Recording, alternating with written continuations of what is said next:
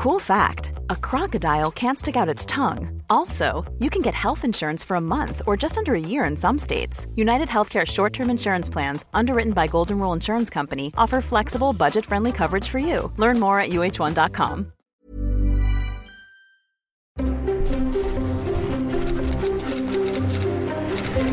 Letras presenta Ciberdiálogos con León Krause. Queridos amigos, ¿cómo están? Me da mucho gusto saludarlos. Soy León Krause. Gracias por escuchar Ciberdiálogos. Gracias por seguir este podcast o gracias por ver nuestra conversación en video a través de nuestro canal de YouTube. En cualquier caso, de verdad, les agradezco mucho que sigan uh, creyendo en uh, este formato de conversaciones de largo aliento que son nuestros ciberdiálogos en letras libres. Los invito también a suscribirse a nuestro canal de YouTube y por supuesto a nuestro podcast para que cada miércoles reciban eh, de manera inmediata apenas aparezca nuestra conversación de esa semana. Gracias por su apoyo, también gracias por sus calificaciones generosas. De esa manera, ustedes ya lo saben, pero se los recuerdo, de esa manera más gente nos conoce y nuestro podcast puede seguir creciendo. El día de hoy conversé con Luis Carlos Vélez. Luis Carlos Vélez, un colega colombiano de larga trayectoria, joven, pero de larga trayectoria tanto en eh, su Colombia natal como en Estados Unidos, un hombre inteligente, informado, elocuente, eh, un colega querido que platicó conmigo para ustedes sobre la situación en Colombia. ¿Cómo era Colombia en aquel ya lejano 2019? Así comienza nuestra conversación.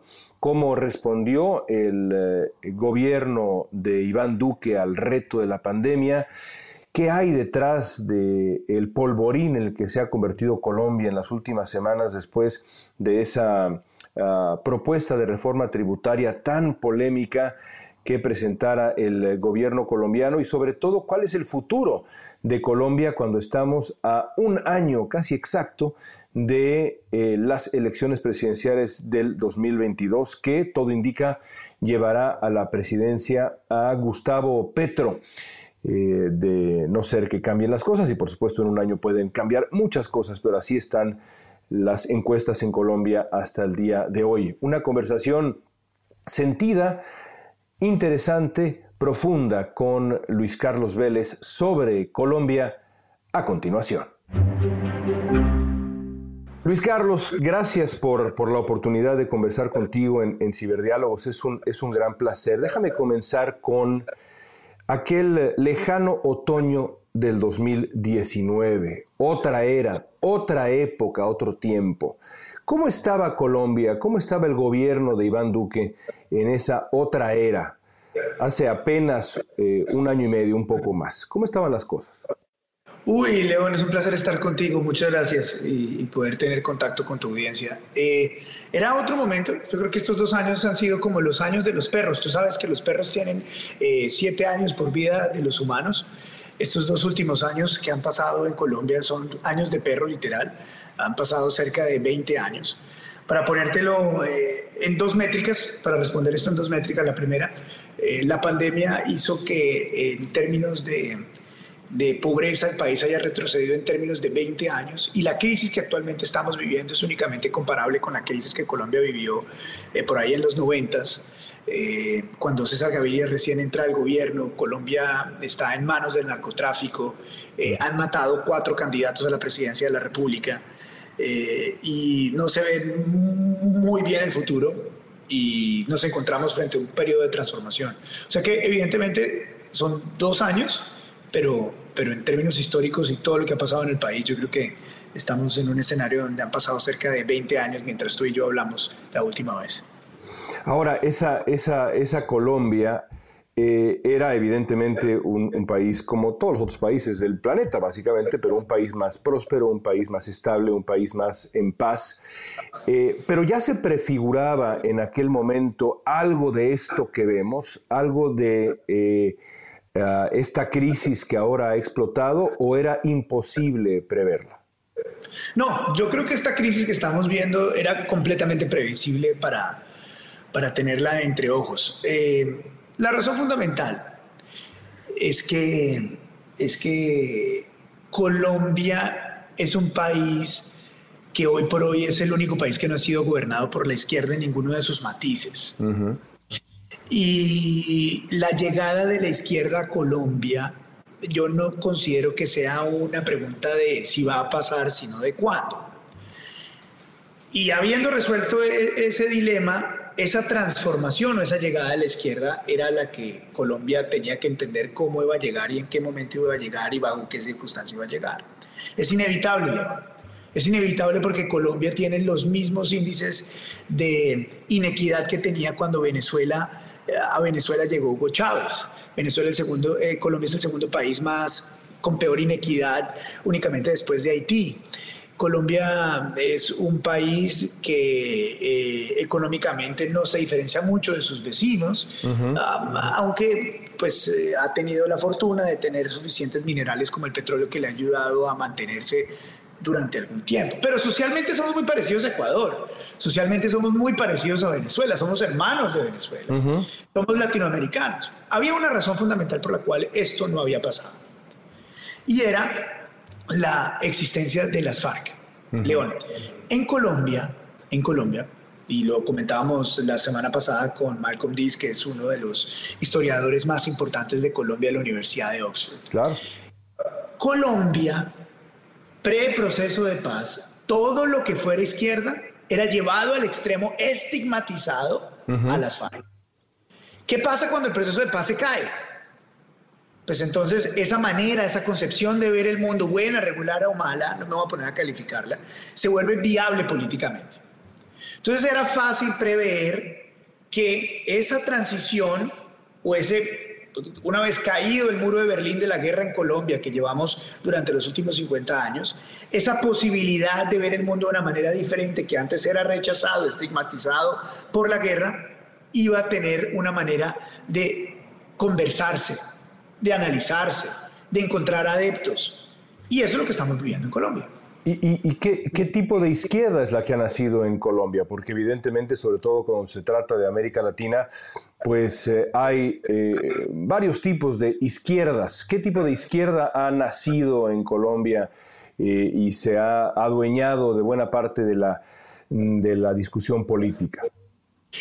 Yo creo que aún está por verse cuál es ese matiz de izquierda que en Colombia va a terminar gobernando en la presidencia de la República. una extrema, que es la de Gustavo Petro, ¿cierto?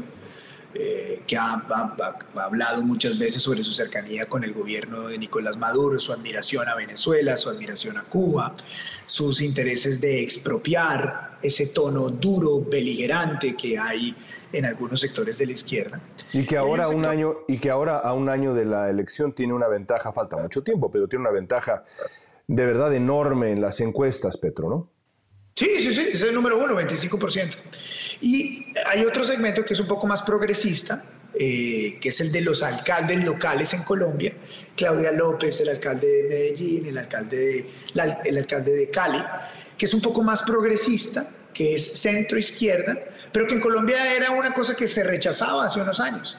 El primer síntoma de la llegada de esa izquierda al país es la alcaldía de las tres principales ciudades de nuestra nación que termina en manos de una izquierda progresista. Entonces, ¿cuál va a ser la que va a terminar dirigiendo el país? No lo sé.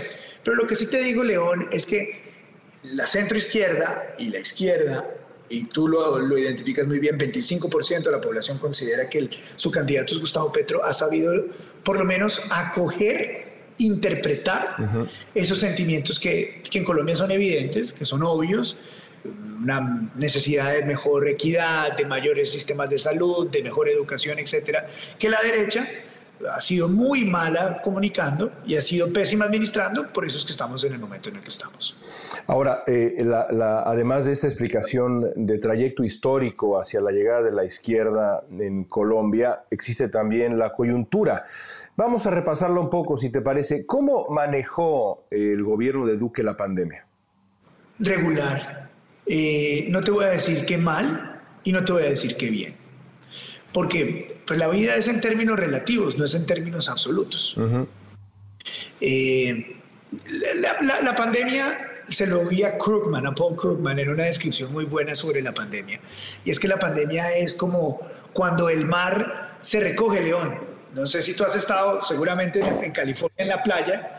Tú estás en la playa, estás en el mar, ¿cierto? El mar es normal y tú te ves por acá. Claro. Y me dice, hombre, León es esbelto, grande, fuerte, y Luis Carlos Figueroa, está bien. Pero cuando el mar se recoge, pues hace que se nos vean las miserias a muchos. No a todos, no a todos. Yo cuando se va la marea me sigo viendo esbelto, ¿eh?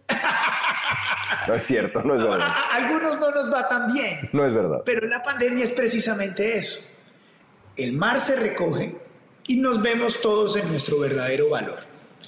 Eh, habiendo dicho eso, pues se ven los países que son débiles, los países que tienen mejor capacidad de recuperación, los países que son más ágiles en encontrar vacunas, los países que son más buenos en poder distribuirlas, los países que tienen algunos cimientos económicos, los países que son mucho más endebles y nosotros quedamos en nuestro verdadero color nacionalmente.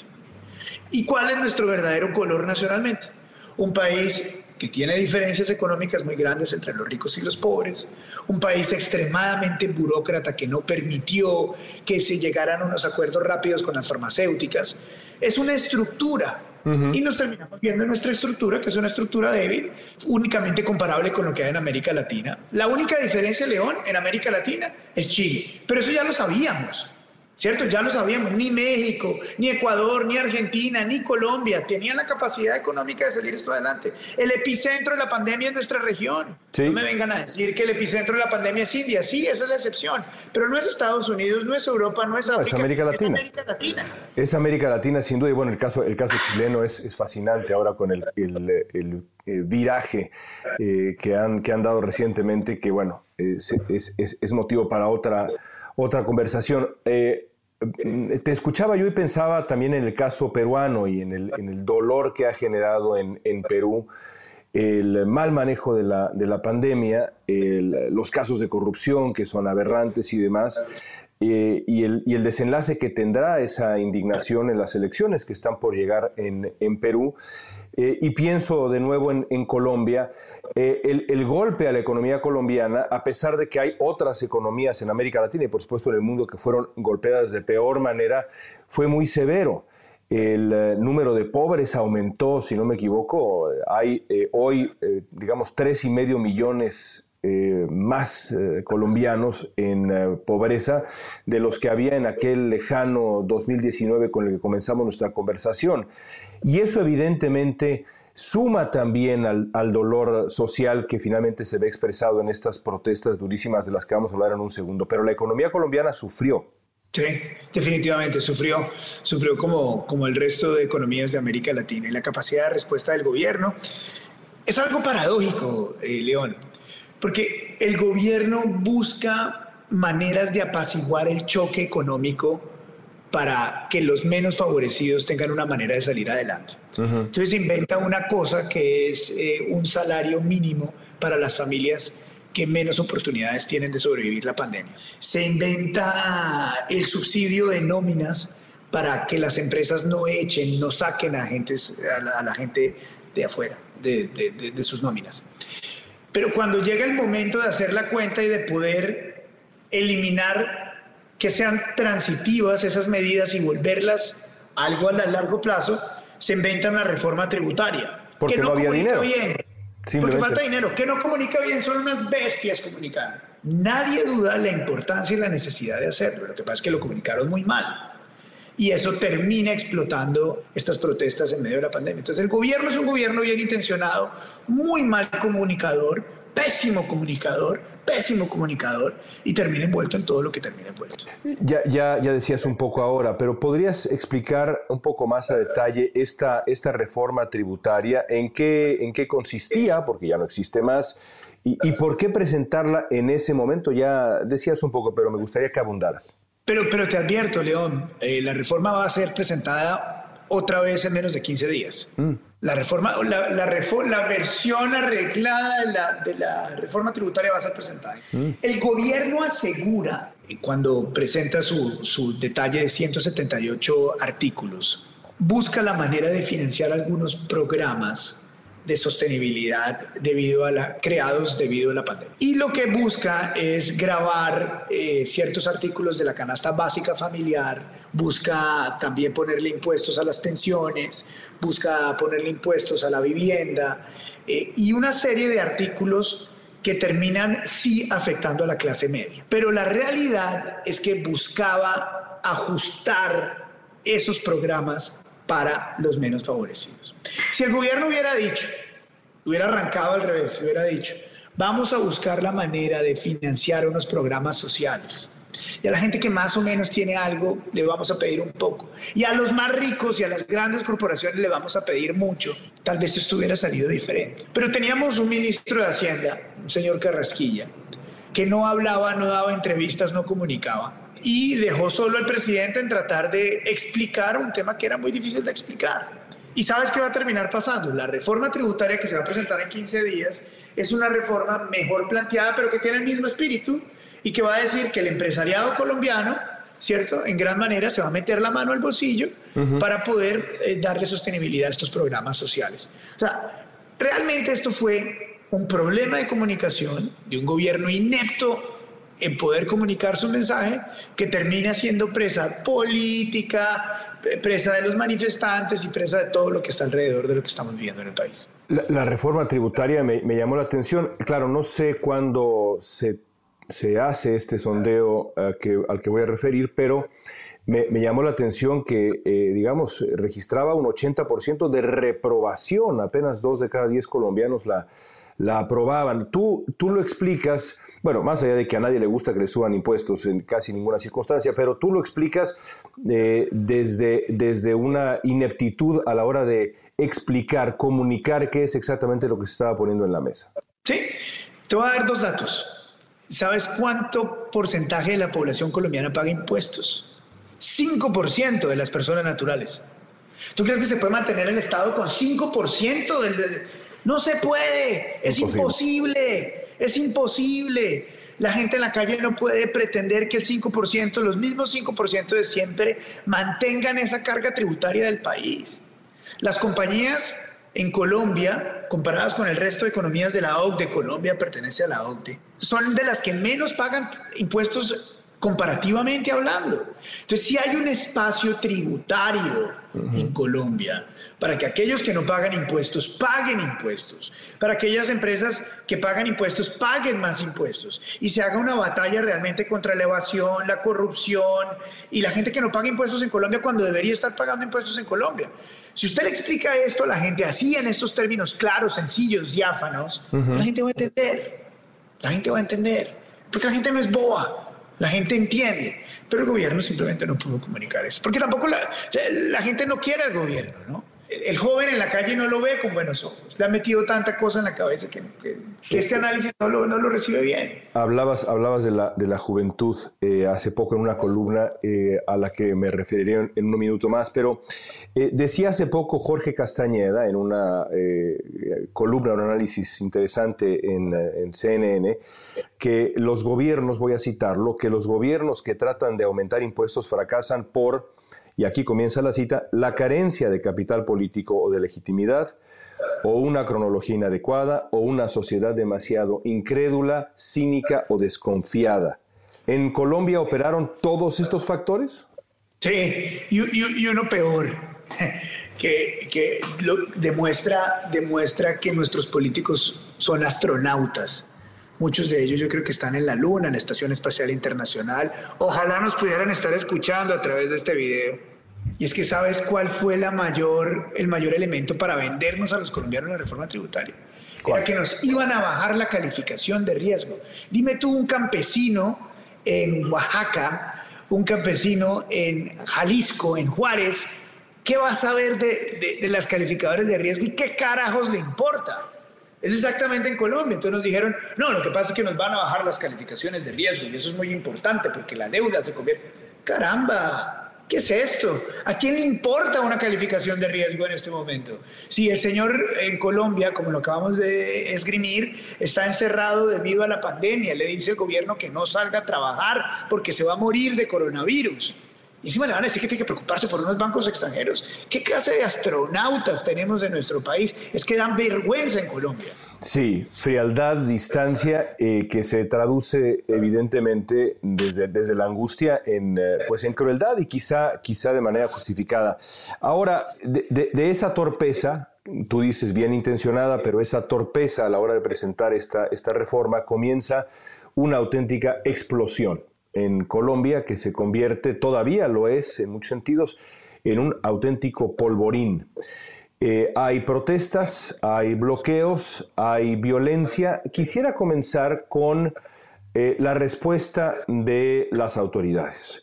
Después me gustaría desmenuzar eh, otros factores y actores, pero me gustaría comenzar con tu opinión sobre, sobre la respuesta de las autoridades, la violencia que le ha dado la vuelta al mundo, que ha generado protestas en eh, varias ciudades del mundo, desde Los Ángeles hasta, en fin. Eh, ¿por, qué, ¿Por qué esa incapacidad eh, para la contención de, las autoridades colombianas. Lo vimos también en su momento, por cierto, en Chile, en las protestas recientes. Eh, ¿Por qué esa incapacidad? ¿De dónde viene esta respuesta tan violenta y evidentemente, por decirlo menos, tan contraproducente? Ah, es una, es una pregunta muy compleja.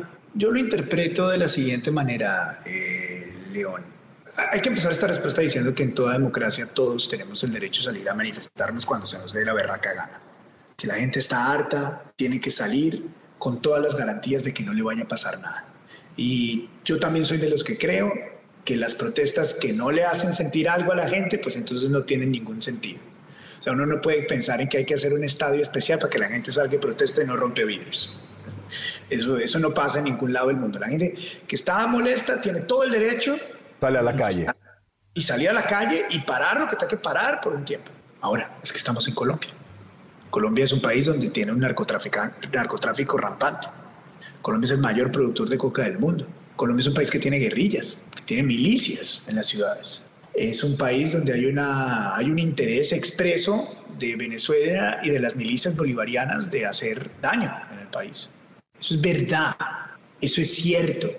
Para empezar a responder esta pregunta hay que dividir los violentos de los manifestantes legítimos. Los manifestantes legítimos tienen todo el derecho de salir a manifestarse. Los acompaño y les agradezco. Como sociedad les tenemos que agradecer, porque hay muchos cambios que ellos han venido generando durante mucho tiempo. Y digo ellos porque yo no he salido a las calles a manifestarme. ¿Sí? Gracias a ellos hemos logrado cosas en Colombia. Pero los violentos no, León. Los violentos no. Los violentos son los que recibieron la primera noche de protestas a la policía en Cali con disparos de fusil.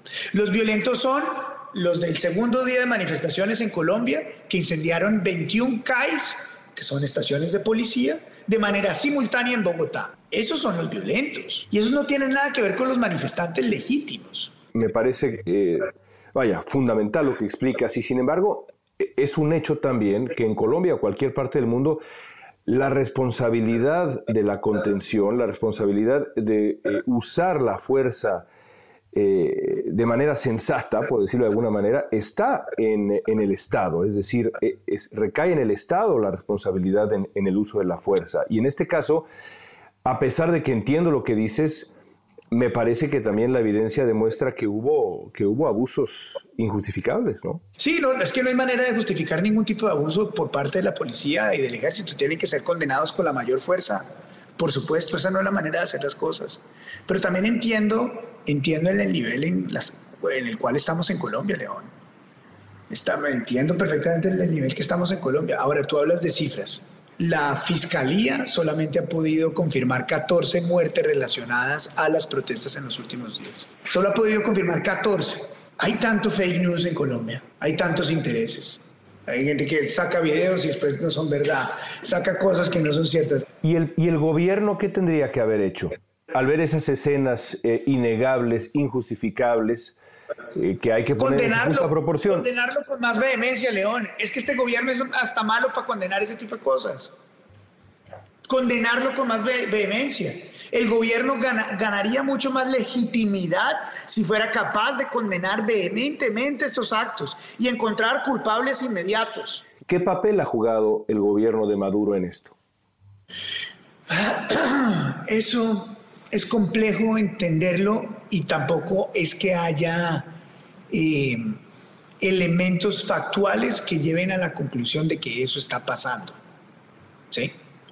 Hay indicios. Hay indicios como, por ejemplo, después de las manifestaciones del 2019 hubo un, documento del Departamento de Estado que decía que para las manifestaciones en Chile, en Colombia y en Bolivia hubo eh, presencia de cuentas radicadas en el extranjero, muchas de ellas en Rusia. Hay un precedente.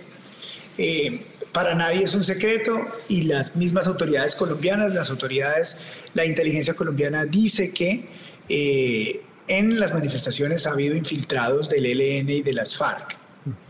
Hay inteligencia también colombiana que dice que hay por lo menos 700 cuentas, que me parece muy poco también, y lo han mostrado sin evidencia, eh, internacionales que se han dedicado a enviar mensajes para asusar el sentimiento. para exaltar que la gente salga a las calles. Hay una combinación de todo. Aquí no hay una verdad absoluta de lo que está pasando. Por eso es que es tan complejo León. Por eso es que es tan, tan complejo decir, ah, es que esto es así, ah, es que esto es así. Es, es, es una suma de factores, León. Ah, eh, ahora pensemos un poco en el, en el futuro porque eh, pues estamos ya a, unos días de dar el banderazo eh, de 12 meses rumbo a la elección presidencial del 2022 en Colombia. Ya nos explicabas al principio este trayecto de la izquierda colombiana rumbo al poder. Eh, ahora pensemos en eh, cómo están las cosas ahora y después de la pandemia, del manejo regular, como describías, del gobierno de Duque, del reto económico, el reto sanitario, el, error eh, a la hora de presentar esta reforma tributaria y la crisis severísima de las protestas, la violencia y todo lo que hemos visto. ¿A quién ha beneficiado todo esto? Hoy, a finales de mayo del 2021, a un año de la elección presidencial, ¿quién está mejor parado y por qué rumbo a la elección del, año que viene? Eh, la semana pasada entrevistamos a Humberto de la calle Lombana, que fue negociador de paz en Colombia. Me soltó una frase que me ayuda a responder esta pregunta que, que me haces, León. Y digo, no hay régimen legítimo que nazca de la anarquía. No hay régimen legítimo que nazca de la anarquía. Esto para decirte que esta anarquía en la que estamos en Colombia, yo no creo que esté dejando ganadores, yo creo que solamente deja perdedores. Deja perdedor al gobierno, deja perdedor al establecimiento, deja perdedor a la izquierda radical de Gustavo Petro, porque la gente se cansa y dice, carajo, llevamos 21 días de manifestaciones, hay alzas de precios en los alimentos, hay desabastecimiento, hay muertos y hay un tipo que que está empujando y empujando y empujando y empujando y empujando esto. Entonces hay un segmento que se cansa, ¿no?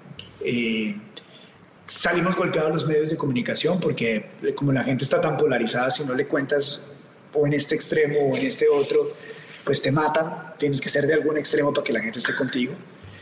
Eh, se afecta la economía, se afecta la estabilidad del país, la percepción del país. Yo creo que aquí, perdemos todos, en Colombia estamos perdiendo todos y los que pensaron en hacer un cálculo político en esto, pues también están perdiendo hoy por hoy.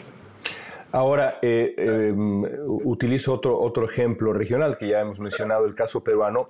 No cabe la menor duda de que el resultado en la primera vuelta electoral en, en Perú, ya veremos la segunda vuelta que está cerrando las encuestas, em, pero eh, no cabe duda de que sin, sin la pandemia, sin la indignación, sin lo que ocurrió, Pedro Castillo el candidato de izquierda eh, en, Perú no habría ganado esa primera vuelta y no estaría todavía encabezando las encuestas rumbo a la segunda vuelta.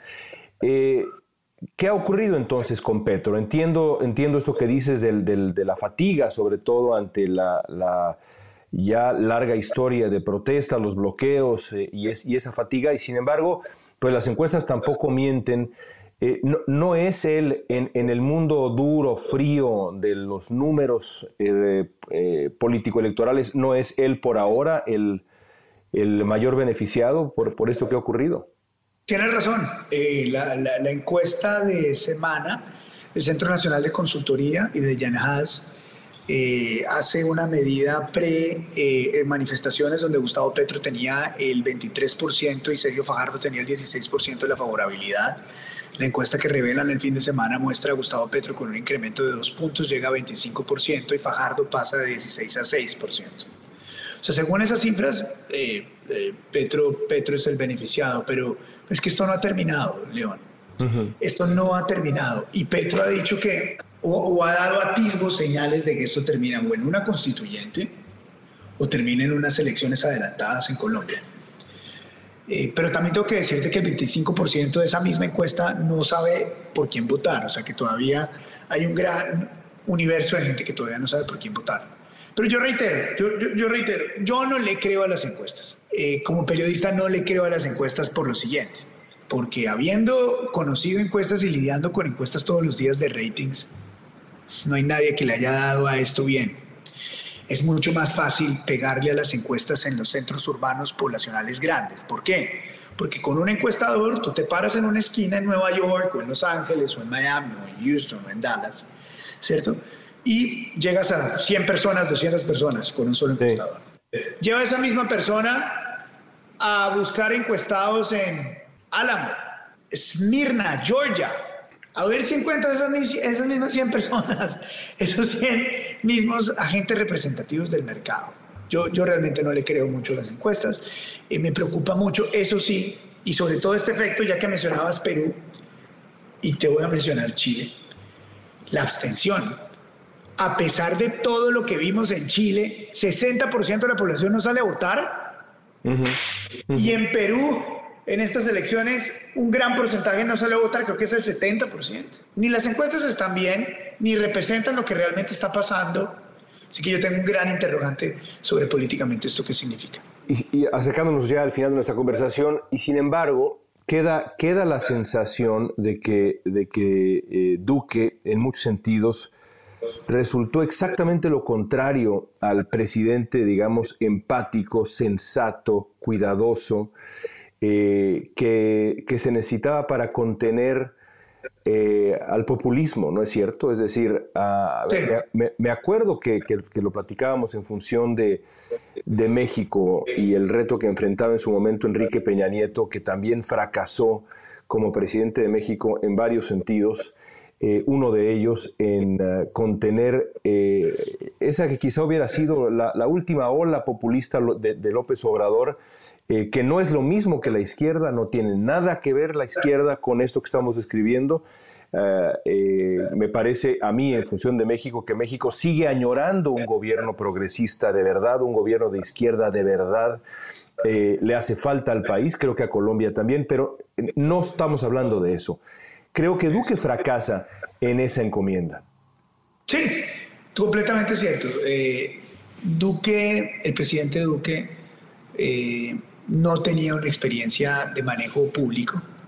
Había sido senador, un hombre muy joven, muy capacitado, muy decente, de buenas maneras, pero termina siendo presa de su propio invento.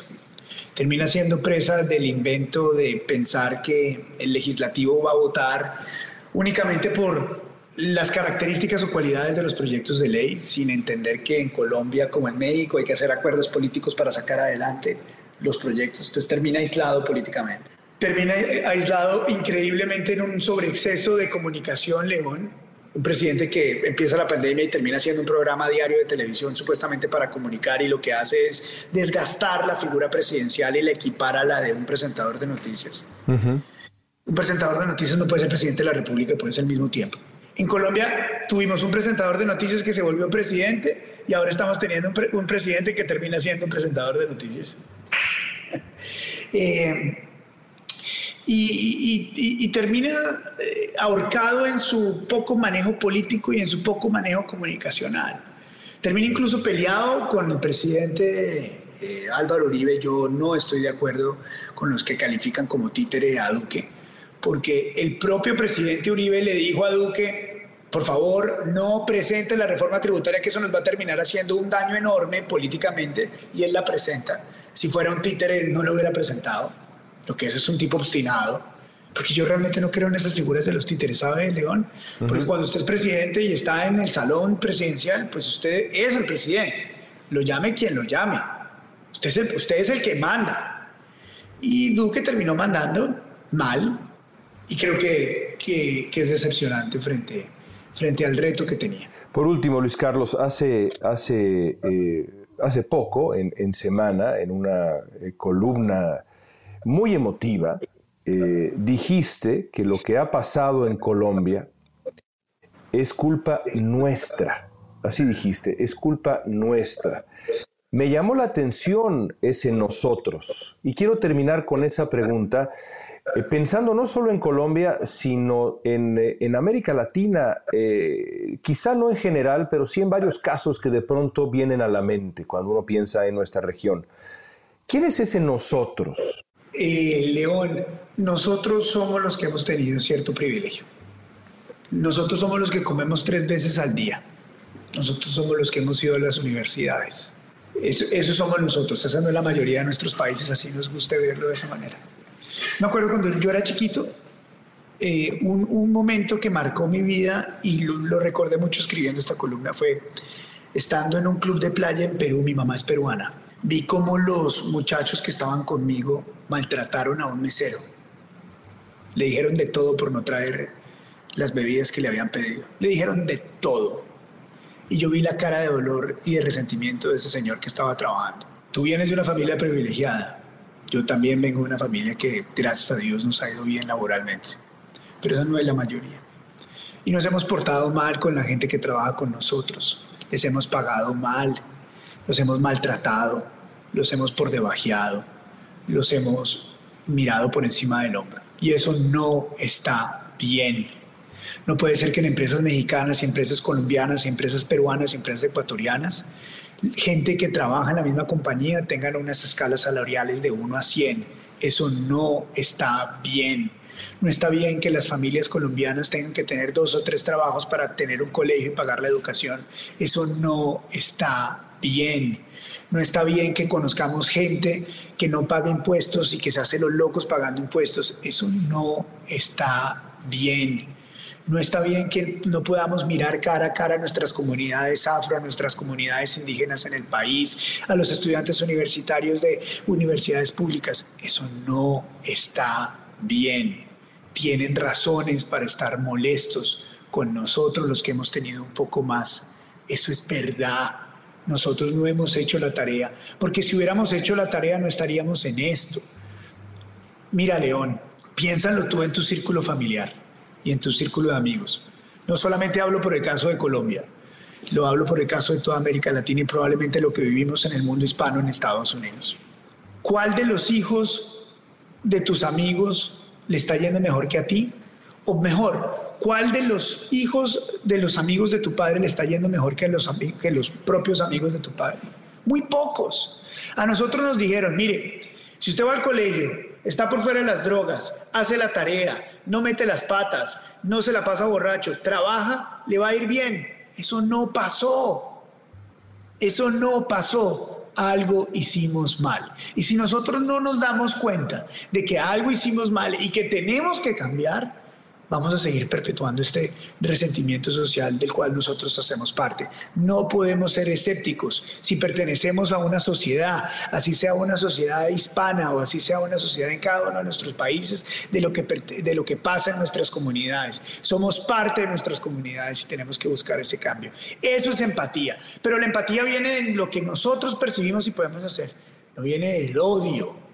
Porque el odio solo nos trae desinformación, nos trae maltrato, nos trae un alma arrugada. Tiene que venir del reconocer que nosotros también somos partícipes de nuestra sociedad y que lo hemos hecho mal. Luis Carlos, qué placer escucharte. Gracias por tu tiempo. Gracias, León. Gracias, Pati.